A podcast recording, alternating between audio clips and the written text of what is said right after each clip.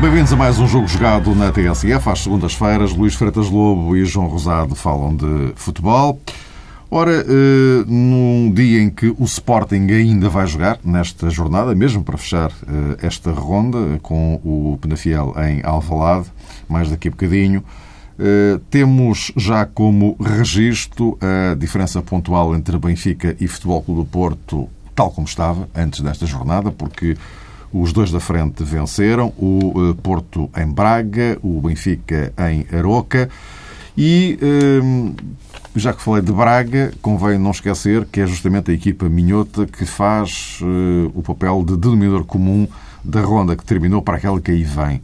Recebeu o Porto, vai agora deslocar-se à luz. Assunto que, obviamente, vamos tratar mais daqui a pouco, mas antes, meus caros, uma vez mais bem-vindos. Ehm, propunha-vos que espreitássemos o que vem já amanhã. Estou a falar, obviamente, da Liga dos Campeões uh, e a hipótese séria do Futebol Clube do Porto saltar para os quartos de final na, na partida frente ao, ao Basileia. Sendo que, uh, João, começaria por ti, não vai haver Jackson. Aliás, nem amanhã, nem durante as próximas semanas. Eh, há, obviamente, ou poderá haver reflexos, não apenas na, na Liga dos Campeões, isso obrigatoriamente vai acontecer já amanhã no Dragão, mas também, eh, do ponto de vista interno, no que respeita ao, eh, ao, ao campeonato. Abobacar deverá ser a alternativa. Estou a falar de jogadores com perfis diferentes, mas centrando-nos neste desafio, o Lopetegui dizia hoje que quer eh, estar entre os oito melhores da Europa. E nota-se por parte do Futebol Clube do Porto uma certa ambição em marcar uma posição na Champions eh, deste ano. E estar nos eh, oito primeiros, obviamente, já, já é significativo. Uh, sem Jackson, diz ele que não há Jackson, mas há os outros. Há o Abubacar, não é, Mário? Conforme disseste, e eu acho que é extremamente útil para o Futebol do Porto neste momento pensar mais nesta segunda linha, ou seja, tem Abubacar, em vez de se deter ou continuar a prender-se na ausência de Jackson Martinez. Isto, na minha opinião, terá desde logo um efeito muito positivo, ou seja, Abubacar vai ser o primeiro a pressentir que a equipa técnica, que os colegas, eventualmente a massa associativa do Futebol Clube do Porto, eh, está confiante no seu trabalho, está crente naquilo que ele pode oferecer à equipa do Futebol Clube do Porto, as soluções que pode proporcionar no eixo atacante, conforme dizias, parece-me que o Futebol do Porto não tem razão alguma para pensar em transformação radical, para tentar enquadrar no eixo ofensivo um jogador diferente de Abubacar. Penso que Gonçalo Paciência está convocado para o jogo. Enfim, é uma alternativa, na minha ótica, num plano eh, secundário, mas baseada naquilo, por um lado, que foi a opinião do Lopetegui no início de temporada e que ele relembrou não há muito tempo para desfazer algumas dúvidas e para acentuar que tinha sido ele o primeiro a dar esse verdicto, no sentido de se conservar Gonçalo Paciência enfim, num universo que lhe permitisse uma observação muito próxima e muito detalhada, mas independentemente da qualidade e do futuro promissor de Gonçalo Paciência, penso que sim, Cabo Bacar neste momento deve ser o jogador hum, mais acarinhado uh, e mais embalado pela equipa técnica e pelo balneário, no sentido de poder dar ao Futebol do Porto um contributo importante na linha daquilo que ele fez frente ao Sporting Braga. E convém recordar que foi ele que assistiu Cristiano Teio e convém recordar que Abubacar naturalmente saltou para o terreno de jogo um bocadinho à pressa, um bocadinho a frio. O Futebol do Porto, com outro resultado, eventualmente noutra fase da partida, admito que poderia equacionar hum, o descanso, a saída de Jackson Martínez, não é que seja uma coisa vulgar no Porto, mas eventualmente isso poderia passar pela cabeça do Lopetegui eh, naquele contexto toda a gente observou. Obviamente não era enquadrável a saída de imediato de Jackson Martinez e a entrada repentina de Abubacar.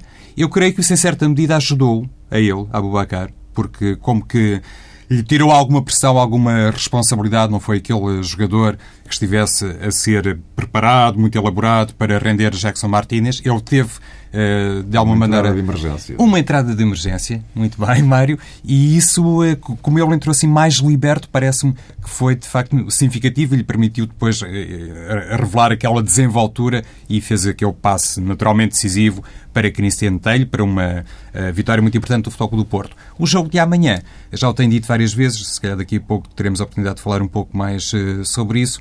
Na minha opinião, é o jogo mais importante da época para o Porto. Sei que hum, enfim, corro algum risco em dizer isto porque ainda há uma deslocação do Porto ao Estádio da Luz. E nesta altura a diferença eh, não garante nada ao Benfica, longe disso, mas eh, mantendo-me fiel àquilo que já aqui expressei noutras ocasiões, eu penso que se o Lopetegui chegar aos quartos de final da Liga dos Campeões eh, tem de facto uma margem de manobra completamente solidificada no Futebol do Porto, independentemente do que possa acontecer no Campeonato Português. Luís, na a fase não Jackson, eu estava aqui a lembrar-me que o Benfica também passou uma fase eh, não gaetan, não é? Também esteve ausente durante, um, durante uns tempos e em alguns jogos notou-se, claramente. Eh, Jackson, o Porto correrá o mesmo risco ou a estrutura da equipa é diferente, eh, enfim. Mas comecemos pela Champions amanhã. Sim, em primeiro lugar, boa tarde e um grande abraço a todos. As situações são diferentes, é verdade, e podemos tocar nesse aspecto, embora sejam dois jogadores decisivos na, nas duas equipas. Eh, o jogo da Champions amanhã, eu não digo, não digo que seja o jogo da época para o Porto, porque todos os jogos têm a sua importância, mas é, é talvez o jogo mais importante da época até agora para, para, para o Porto, em face daquilo que tem sido a época e daquilo que isto pode representar para a equipa, até em aspectos motivacionais e em aspectos de, de, de de adquirir um determinado estatuto europeu eh, da equipa em si, desta equipa, deste plantel que o Presidente definiu como um dos melhores dos últimos 30 anos, eh, e do próprio treinador, como é evidente, que está num processo de, afirmação dentro do clube. Eh, chegar aos quartos de final da Champions, a partir daí, claro, a situação tornar-se-á muito complicada para seguir em frente em face dos monstros que estão envolvidos, mas que lutar. Mas antes disso, há um jogo difícil amanhã frente a um Basileia que eu acho que é mais perigoso, na minha opinião, na minha leitura, na minha análise, uh, neste tipo de jogos fora do que até em casa. Uh, porque aqui será uma equipa que se vai sentir mais confortável desde o início uh, a jogar um pouco mais na, na, na, contenção, na espera, e é uma equipa rápida a sair apoiada para, para o ataque. não penso que por estar em desvantagem na eliminatória, porque um a um é favorável ao Porto, em relação ao, início do jogo, que o Basileia vá fazer um jogo uh, de peito aberto no sentido de ir à procura do, do resultado. Acho que o Paulo Sousa é um treinador inteligente para perceber que tem que jogar este jogo como se estivesse em vantagem. Uh, será a melhor forma de, de depois chegar à vantagem. Porque o 0-0, ou melhor, a ideia que dá de que neste momento o Porto joga com dois, com dois resultados para passar é ilusória porque o único eh, resultado de empate que dá para passar seria o 0-0. A partir do momento em que há um golo do Basileia, esse empate já não chega. A não ser que vá a penaltis, como é evidente, no caso de 1 a 1. Uh, mas coloca, portanto, a situação depois muito difícil e aí ao Porto só serve exatamente ganhar. Os outros empates servem ao Basileia. Portanto, este resultado pode ser traiçoeiro numa leitura uh, de estar em vantagem. E, portanto, eu penso que esta equipa do Brasileiro é uma equipa muito perigosa que vai obrigar o Porto a jogar, talvez, de uma forma algo semelhante àquela em que jogou em Braga. Eu penso que o Porto que jogou em Braga, eh, do meu ponto de vista, foi taticamente o melhor Porto da época. Eh, foi o Porto mais maduro, está em face das exigências do jogo, do adversário, da forma de jogar do adversário e, e o que pedia uh, ao Porto, uh, que é um, um pouco diferente daquilo que tem feito até agora que é uma equipa essencialmente de posse, de construção, uh, contra, um adversário, contra adversários, claro que baixam as suas linhas naturalmente, mas, mas não com a agressividade tática do Braga. Uh, o que se pedia muito no jogo com o Porto, no jogo Porto-Braga, era o Porto não deixar o Braga sair rápido para o ataque, que o Braga é fortíssimo. Braga é uma equipa que estrategicamente baixa as suas linhas, mas depois tem uma velocidade de saída em transição e contra-ataque muito perigosa. Portanto, aquilo que se exigia é que o Porto matasse esse momento do Braga, em que o Braga é mais forte e depois continuasse a ser forte, o Porto, no momento da organização ofensiva. O Porto conseguiu aquilo que era mais difícil, com maturidade tática, maturidade do meio-campo por parte de, dos seus jogadores, conseguiu ganhar sempre aquela bola, aquela segunda bola em que o Braga ia sair para o contra-ataque e o Braga não teve nenhuma jogada de perigo durante o jogo todo, tirando um lance logo no princípio, mas era uma bola parada. Portanto, esta maturidade eu acho que, que é, E que é mais Fabiano do que, do que Zé Luís, não é? Aquela, aquela, sim, sim, é, é, um alívio do Casemiro junto com, com o Fabiano, Exatamente. os dois juntos. Uh, mas, eh, portanto, isto para dizer que vai exigir muito, o jogo da manhã exige muito algo semelhante ao Porto em termos de, de, de, de maturidade, uh, porque comparo muito esta equipa do Basileia com a equipa do Braga estrategicamente para este jogo. Uma coisa o campeonato suíço e, e o Basileia assim é uma equipa que, que tem bola, pressiona alto, domina, tem posse. Outra coisa é a Liga dos Campeões, em que evidentemente o Basileia não tem as mesmas armas dos adversários, isso não pode pressionar alto, tem que baixar o seu bloco necessariamente e jogar com outras armas uh, que têm a ver com a sua saída de futebol apoiado. Agora, amanhã o Porto não pode deixar que isso, que isso, que isso aconteça. Uh, um aspecto que eu acho muito importante neste, neste Porto dos dois últimos jogos foi a forma como foi resolvido o problema Oliver, uh, que agora já está convocado. Né? Uh, mas uh, Evandro entrou muito bem, equilibrou muito bem no meio campo. Não é Oliver, não faz as coisas que Oliver faz, mas faz outras, que acho que foram muito importantes para o equilíbrio do meio campo. E essencial, porque mais que o 11 base, e penso sempre no 5 base, ou no 3 base, neste caso, do, do, do meio campo. E o Porto, quando o encontrou, conseguiu ganhar consistência. Uh, a rotatividade que o Lopetegui falava, uh, para mim, não é mudar de jogadores constantemente.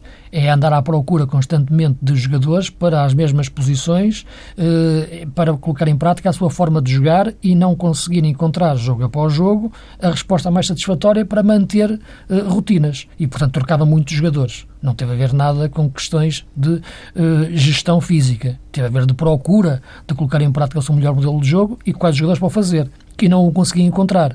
Porque, repara, de repente, deixou de aparecer a equação de Quintero no meio, como ele procurou, de Oliver a jogar sobre uma faixa, como ele procurou, o próprio Quintero a jogar dentro do 4-3-3 sobre uma faixa, uh, a questão de... De Casemiro. De, de Casemiro, demorou, de, Casemiro de Casemiro ou, ou, ou, ou, ou Rubem Neves, uh, a questão do, do dos centrais, mas aí entra, encaixa no, no, no outro aspecto, uh, uh, mas sobretudo a questão, e até a questão mais evidente, que de Adriano uh, colocado quase como segundo avançado. e já seria outro sistema, mas tudo à procura, portanto, da melhor forma de encontrar os melhores jogadores para o seu modelo de jogo. Portanto, a rotatividade teve a ver com isso, não teve a ver com, com a gestão física. E eu toco nesse aspecto para ir ao encontro também da tua pergunta, te, ou do tema da tua pergunta, que tem a ver com Jackson. Né? Jackson, a lesão dele tem a ver, claro, também com a questão física, do desgaste, porque é uma lesão muscular, mas uh, o Lopetegui vir agora rebuscar a questão da rotatividade para a questão de, de Jackson não me pareceu algo, uh, sinceramente, que fizesse muito sentido. Uh, no entanto, sem Jackson, se, se existisse uma altura em que o Jackson pudesse faz sempre falta ao Porto, como é lógico, porque é um jogador fundamental, é um jogador-chave na forma de jogar. Não há mais ninguém que jogue como ele, apesar de, daquela fotocópia de movimento ao Bubacar no golo para, para, para o telho, na forma como recuou e depois fez o passe. Uh, mas é evidente que seria mais grave uma lesão de Jackson antes deste ciclo tão difícil como o primeiro jogo em Basileia, o jogo Sporting e este jogo o Braga. Uh, portanto, esta altura em que é, parece que é até se a lesão se confirmar por um período de 4, 5 semanas, 5 jogos, será numa altura teoricamente em que parece que competitivamente será menos exigente do que esta que referi. Uh, seja... e, vai apanhar, e vai apanhar também ali mais ou menos uma semana e meia de seleções. Exatamente. Portanto, o, o, que até é bom para ele não ir. Para, ou seja, Senão aí, ele ia, ia aos desgastes e a viagem e tudo. E, portanto, ele aí ganha, ganha, entre aspas, uma semana e meia. Pode ser, pode ser. Embora, embora uh, a questão das lesões muitas vezes não é o, uh, o tempo da ausência, é como é que tu voltas depois da lesão. Uhum. Essa é que é a grande questão muitas vezes. É que o jogador vem sem o ritmo de jogo, sem a mesma intensidade, sem a mesma velocidade. É natural acontecer, o próprio Gaetá está-se a notar isso, agora no regresso, uh, e o próprio Jesus Otim tirou e, disse mesmo isso, não, não dava para mais. Uh, e, portanto, o problema da lesão muitas vezes é com, como se volta. Isto é uma questão muscular, enfim, vamos ver. Um, e, portanto, sem ele não é a mesma coisa. Apesar de Abubacar ter entrado bem em Braga, e estou de acordo com, com, com a análise que, que o João fazia, porque uma coisa é entrar para resolver meter o jogador para ele resolver um problema. Outra coisa é entrar em face às circunstâncias do jogo em que o titular se lesionou e tu és lançado, não é? Portanto, eh, de emergência, como disseste. Portanto, é diferente na cabeça do jogador. Aquela pressão de eu tenho que resolver isto é uma coisa. A pressão de entrar porque lesionou-se um colega, agora vamos ver como é que isto, como é que eu encaixo nisto e como é que a equipa. A pressão não está toda em cima dele, não é? Portanto, e ele sentiu-se mais à vontade e esteve muito bem. Mas não é a mesma coisa. É muito diferente de Jackson nos movimentos, no, no, no, na forma como joga com a equipa, na qualidade, claro. Ponto, ponto final, com, basta essa palavra. E vamos ver como é que o Porto se movimenta sem, sem Jackson. Acho, no entanto, que ganha uma coisa, só para terminar esta, esta intervenção, que é mais presença na área porque embora o Jackson seja de facto o grande jogador que descrevi, é um jogador que foge muito da área até em função da equipa. E depois são as diagonais dos alas ou até dos interiores, que muitas vezes entram nas suas costas. Eh, mas o Porto, muitas vezes, quando ataca, e quando está em ataque continuado, circulação de bola, quando chega à altura do cruzamento, há pouca gente na área para finalizar. Uh, não tem a mesma densidade de jogadores que o Benfica mete. Vezes está Jackson, está um extremo que faz um, a natural basculação da aproximação à área, os interiores não entram muito às vezes é rara, mas não é, não é o típico rematador. Portanto, não há mais jogadores para a área. Uh, Abubacar é mais fixo. Uh, embora seja um jogador que em França jogava em 4-4-2, é mais jogador de cunha, da área. E acho que pode dar mais presença na área e acho que o resto da equipa pode também sair um pouco da sua zona de conforto de ter Jackson e ir procurar também mais presença dentro da área. Vamos ver se tem, se tem esse efeito. João, não sei se quer mais alguma coisa. Talvez um aspecto que tem a ver hum, com a questão da liderança na equipa do Futebol do Porto, porque Jackson Martínez é o capitão da equipa, é um jogador que ao longo dos anos eh, também soube compreender cada dia melhor e cada temporada melhor a forma de se trabalhar e, sobretudo, de se posicionarem também os jogadores naquela casa, no Futebol do Porto, no Estádio do Dragão. Foi um jogador que, dentro, presumo eu, de alguma humildade e paciência, soube esperar pela sua hora e soube aguardar todo este protagonismo. Não teve pressa, não quis eh, somar um mais um, ou seja, se eu sou um grande marcador de golos, se eu sou um elemento decisivo, se eu sou o melhor artilheiro uh, consecutivamente do campeonato português, eu devo merecer uh, também a braçadeira ou devo merecer isto ou aquilo. Parece-me que nesse campo revelou uma pacatez ou uma maturidade, eventualmente também muito bem aconselhado sempre fora das quatro linhas, a Jackson Martínez, que acabou naturalmente por o conduzir ao estatuto de líder eh, do Futebol do Porto, ou pelo menos de aumento responsável, capaz de suportar devidamente a braçadeira de capitão na equipa do Futebol do Porto.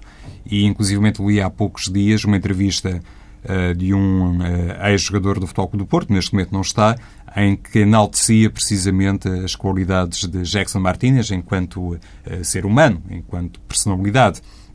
Alguém que, de facto, uh, tem um papel dentro e fora das quatro linhas.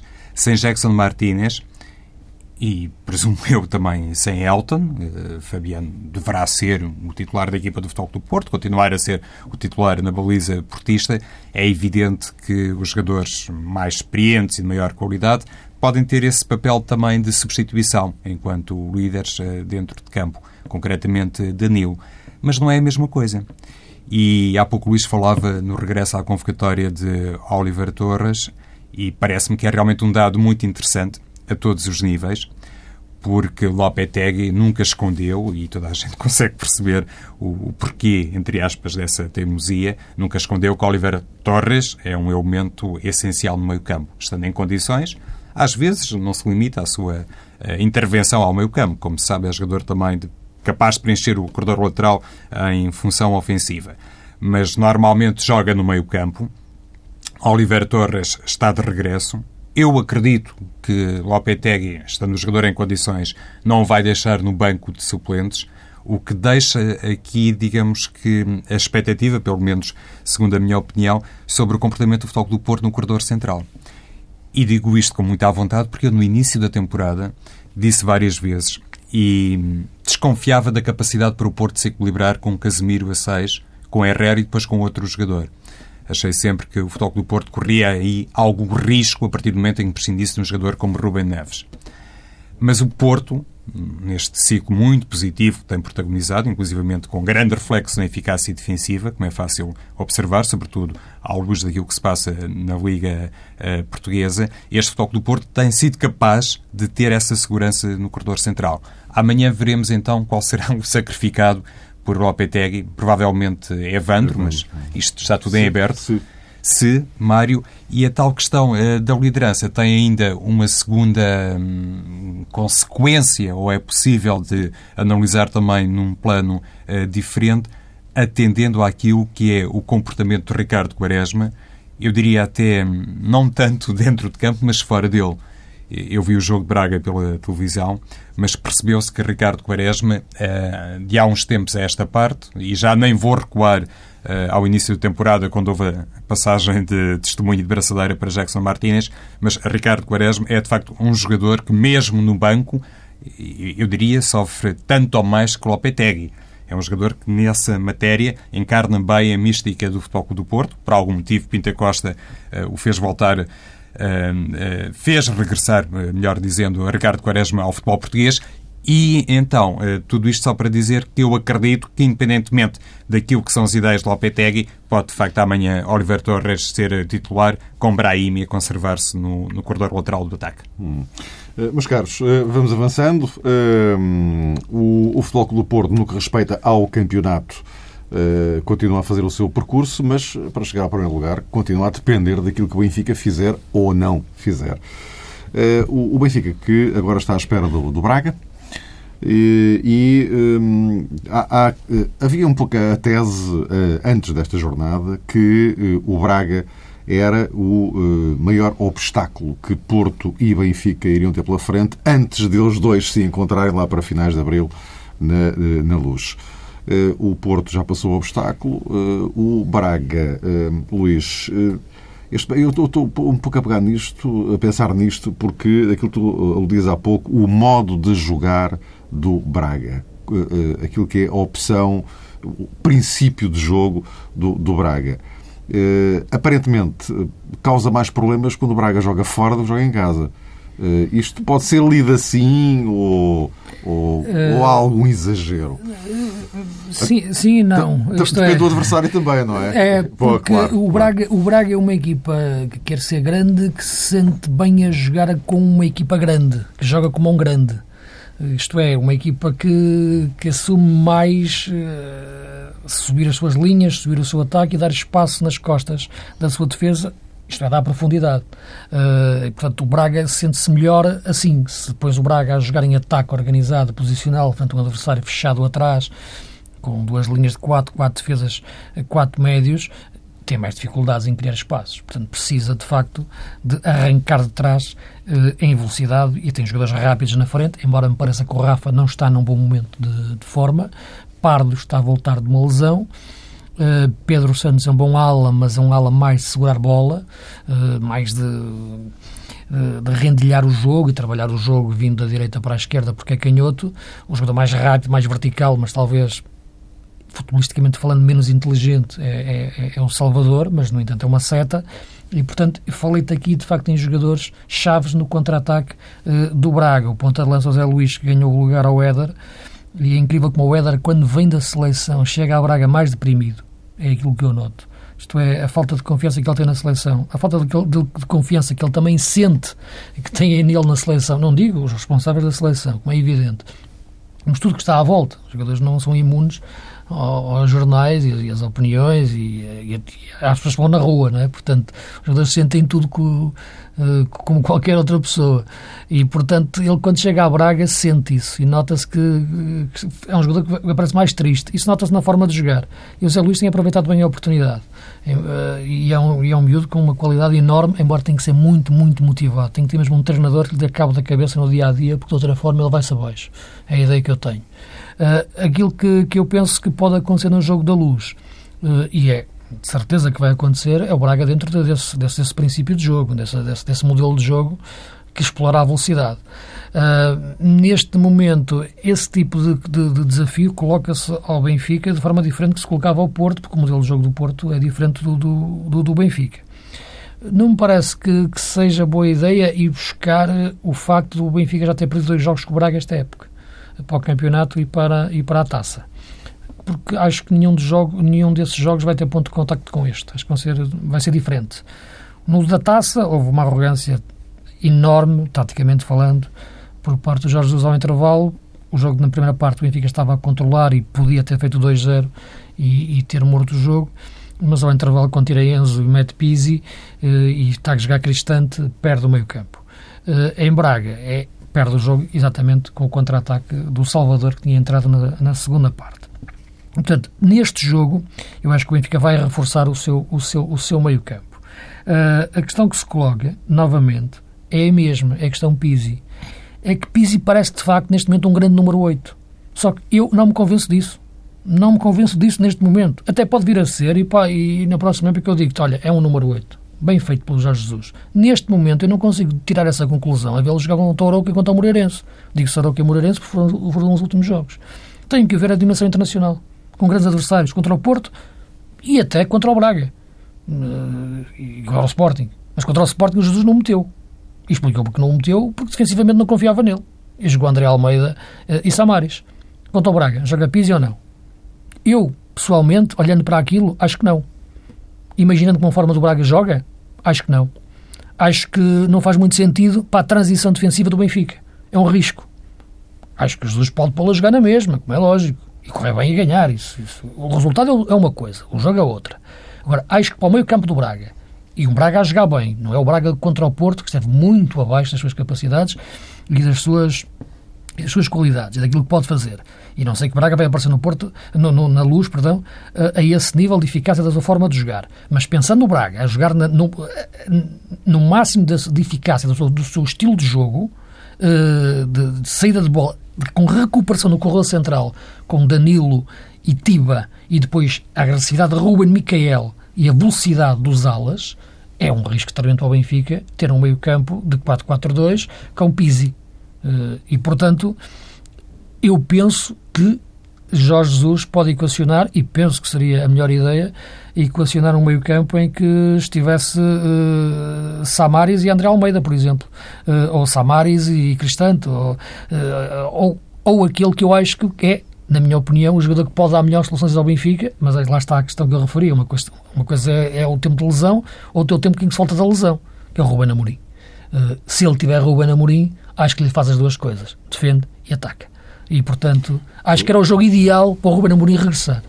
João, eh, eh, a questão do meio campo do Benfica, que tem sido, continua a ser discutida muito desde a saída do, do Enzo, e agora temos este jogo, é este jogo em particular, não é? Este, o, tal, o tal jogo de fronteira, não é?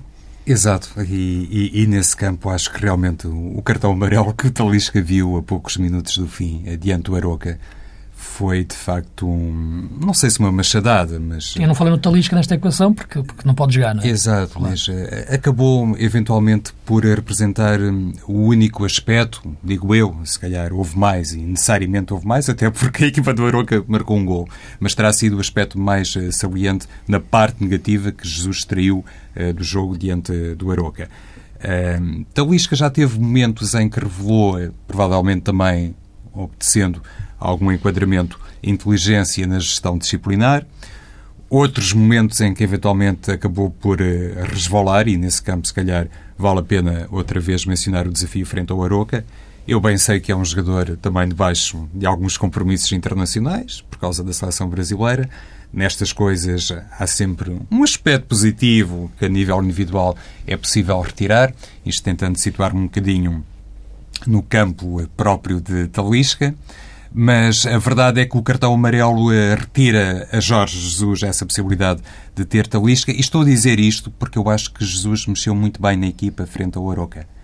E Talisca foi absolutamente determinante, eh, na minha opinião. A mudança, quase em contraponto àquilo que o Luís dizia, referindo-se à partida da Taça de Portugal Benfica Sporting Braga, quando Jesus mexeu ao intervalo. Agora foi um bocadinho ao contrário, eh, respeitando a diferença também inerente uh, opositores distintos, mas a entrada de Talisca deu ao Benfica e ao resultado já agora. O estava a perder, não é? Pronto, as coisas estão relacionadas, não é, Mário? É a capacidade sim, sim, sim. para dar a volta perante um opositor diferente, mas não deixou de ser, de facto, uma remontada, utilizando a terminologia espanhola. Ou seja, Talisca foi, de facto, um elemento que entendeu bem aquilo que Jorge Jesus lhe terá pedido, foi muito forte a ganhar as bolas pelo ar, foi um jogador que empurrou muito o Benfica, ajudou o Benfica a ser ainda mais pressionante à conta disso. Não deu uma segunda possibilidade, uma segunda bola à equipa do Aroca, precisamente porque é um jogador muito forte também no plano atlético e ganhou muitas bolas pelo ar, e o Benfica não tinha isso. E isto para salientar uh, a tal uh, ausência de alternativa por causa de um quadro disciplinar que poderia de facto, uh, e correspondendo àquilo que o Luís há pouco lançou, se calhar dar a Jorge Jesus a melhor solução, porque Ruben Amorim ainda não estará no máximo. Uh, Cristante tem as características que tem e é um jovem jogador que também chegou esta temporada ao Benfica. E há essa possibilidade de André Almeida. Eu, eu devo dizer, como é evidente, estamos a, a larga distância do jogo, que independentemente de tudo aquilo que o Luís frisou, e eu estou de acordo, acho que foi das piores exibições de Pizzi, pelo menos neste quadro recente, mas independentemente disso, eu acho que Jesus neste momento não o pode tirar. Olhando para aquilo que é o modelo de jogo da equipa do Benfica, o facto de ter a responsabilidade de vencer e, sobretudo, respeitando aquilo que depois poderia tirou, ser. Tirou em Alvalade. Sim, Luís, mas o Benfica em Alvalade foi uma equipa, lá está, com André Almeida e com Samaris e foi uma equipa, não sim. sei se excessivamente defensiva ou não. Okay, sim, Pronto, as pessoas aqui terão as avaliações, ou farão as avaliações que bem Entendes entenderem. uma questão estratégia, não, estratégica, não tanto individual. Não? Pois, porque pode roubar, digamos que, alguma capacidade empreendedora ao corredor central da equipa do Benfica. Sim. É verdade que os quatro jogadores já falamos o suficiente sobre Talisca, mas à parte Talisca, os quatro jogadores que corriam risco de sanção para o desafio frente ao Braga foram preservados, ou seja, os dois laterais e os dois flanqueadores estão aptos. Isso dá, se calhar, alguma margem de manobra. Mas, independentemente dessa condição de utilização, quer de Maxi, quer de Eliseu, quer de Gaetan e quer uh, de Sálvio, eu acho que o Benfica ali, neste momento, por muito que Jesus realmente considere aquilo que foram os aspectos negativos da produção de e frente ao Oroca, não tem de facto ali uma solução capaz de lhe dar eh, outro tipo de criatividade no meio campo, ou um jogador minimamente à altura de poder também o Benfica ser por aí uma equipa perigosa para o Sporting Braga. Eh, já agora, só para concluir, até porque o Luís também fez uma referência sobre isso, eu, por exemplo, nesta altura eu acho que Pedro Tiba está numa fase um pouco mais cinzenta da sua forma. Não sei se por aí o Benfica pode tirar algum proveito. Eh, mas cá, estamos quase no fim, ou seja, estamos quase a ir para, para Alvalade, para o Sporting Penafiel. E justamente a propósito de, de, de Sporting, eh, o jogo da, da taça na, na, Madeira, em que o, Sporting arranca um, um, bom empate, um bom empate, e já em circunstâncias adversas, estava a jogar com, com, com 10. Eh, João, um minutinho para cada um, portanto, só para mesmo para sintetizarmos. Eh, já se notou, eh, não do ponto de vista físico, aliás, o próprio Marcos Silva reconheceu que as sequelas físicas ainda lá estão. Desta, chamemos-lhe, semana non-stop de três jogos em, em sete dias.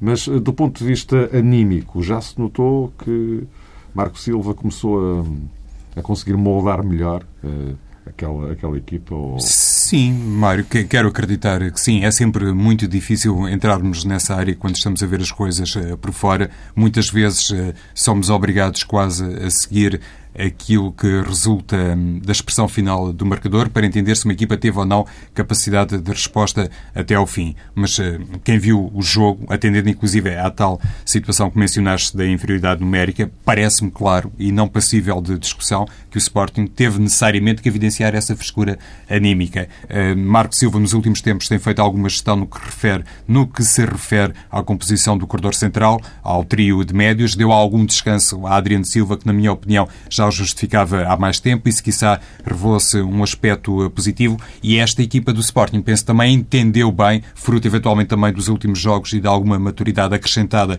daí decorrente, que uma semifinal a duas mãos, logicamente, eh, pode favorecer a equipa mais forte e, nesse quadro, fez uma leitura correta da deslocação ao Estádio da Madeira. Luís, em síntese? Neste momento, o Sporting tem, tem de facto a taça de Portugal para, para, para, para, para ganhar como objetivo da época e o terceiro lugar para segurar. Por isso o jogo 2 é importante, frente ao Penafiel, até para distanciar-se do Braga. Uh, acho que o jogo do, do, da Madeira revelou alguns sintomas de instabilidade na equipa, sinceramente. Acho que é evidente que jogou frente a um forte nacional uh, e até a mexida do Manuel Machado no decorrer do jogo, em relação ao Tiago Rodrigues, uh, acabou por não funcionar bem mas vi um Sporting em muitos momentos demasiado taticamente intranquilo, não via uma equipa muito segura. Eu acho que de facto a equipa. Eu não gosto muito sempre de fazer análises eh, a partir de, estados emocionais, de, de, problemas, eh, de questões mentais, não é? porque relaciono sempre isso com a questão tática e, uhum porque tem transfer, não é? Mas vejo neste momento uma equipa que, que desde que levou com o empate no último minuto frente ao Benfica, que, que, sente, que sente muito, de facto, emocionalmente cada jogo uh, e vejo uma equipa que, que entristeceu, de facto. Uh, vamos ver como é que vai reagir nesta parte final da época, porque ainda há muito para jogar e algumas coisas para, para ganhar mas penso que isso seria uma abordagem mais longa que iremos, claro, que iremos fazer ao longo dos nossos programas, mas o problema que o Sporting tem neste momento ultrapassa 11 jogadores uh, e tem a ver com aquilo que tem que ser o seu reenquadramento enquanto clube, estrutura de futebol, uh, treinador e jogadores. Tudo isto relacionado tem que voltar a, a funcionar a, a sério, uh, a 100%. Não pode funcionar só a 50%. Mas, caros, voltamos a encontrar-nos para a semana.